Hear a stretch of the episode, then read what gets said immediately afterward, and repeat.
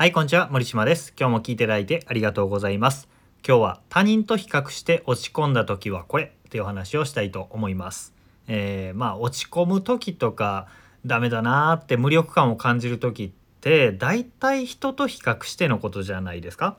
あの人はできている。でも僕はできていない。私はできていない。あの人は持っている。でも私は持っていないとか。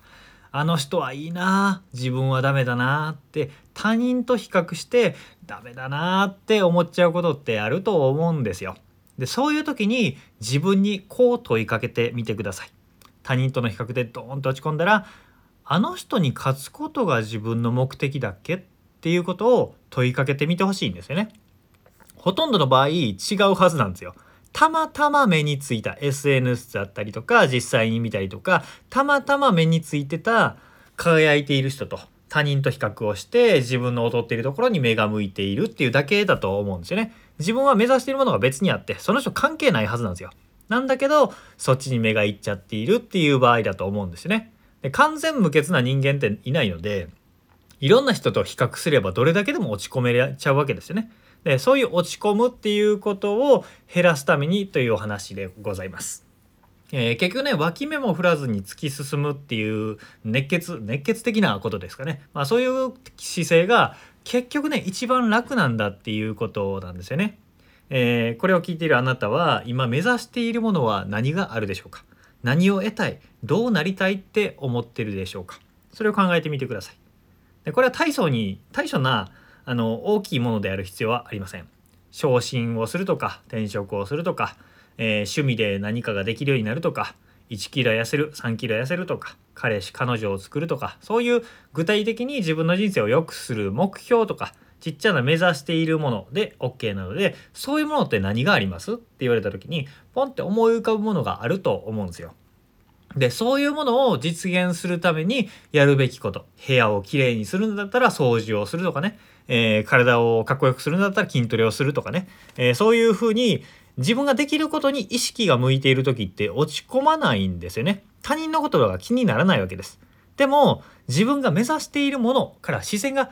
パッと外れてしまって他人を見てしまった時にこの落ち込みっていうのが発生しちゃうわけですね。あの人は痩せてていいなーみたいな感じで劣等感を感じるっていうのはまあ意味ないんですよ。で厳しい厳しい言い方というかちょっとうんきつめの言い方をするとそれって暇つぶしなんですよね。他人との比較っていうのは暇つぶしです。だって他人と比較しても 1g も痩せないですよね。あのなんでなかなか思うように成果が出ない時とか落ち込んじゃう時って他人と比較して焦ったり落ち込んだりっていう風になってる時だなと思うんですよ。でこういう風に厳しいこと言いますよみたいなこと言ってる僕もよく落ち込んでます。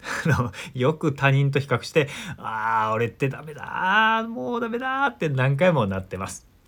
自分より売り上げが高い起業家を見たりとか、なんか幸せそうな家庭を見たりとか、えー自分より人に慕われて尊敬されている人を見て、あ、自分ってとか人格的にとかそういうふうに思ったりとか、いろんなこと思うんですよね。で、そうやって落ち込むたびに気づくんですよ。で、他人との比較って気分が悪くなるだけで何もメリットないんですよね。それによってプラスになること何にもないんですよ。でそれに気づくとああいけないいけないって言ってあじゃあ自分が今目指すものってなんだっけっていうところに意識をよっこいしょって戻すっていうことが大事ですね。まあ、暇つぶしが悪いわけではないし、まあ、暇つぶしするのもたまにはいいんですけど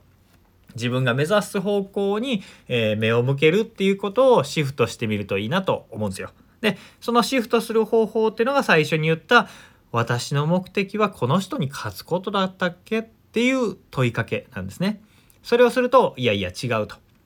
自分が目指しているのは痩せることだったりとか売り上げ上げることだったりとか、えー自分が目指している何かだはずです。そこに意識を向け直す。まあずれるのはしょうがないですからその度に向け直すっていうことをぜひやってみてもらえればなと思います。えー押し込んだ時にこの話を思い出してもらって、えー内容よくわからなければまたこれを聞いてもらえればなと思います。ということで、えーこうやってね落ち込んだ時とかメンタルがブレた時とかそういう場所からの復活方法っていうのもねメールマガとか公式 LINE の中で発信しておりますのでよければフォローメールマガ登録しておいてください。ということで今日も聞いていただいてありがとうございました。森島でした。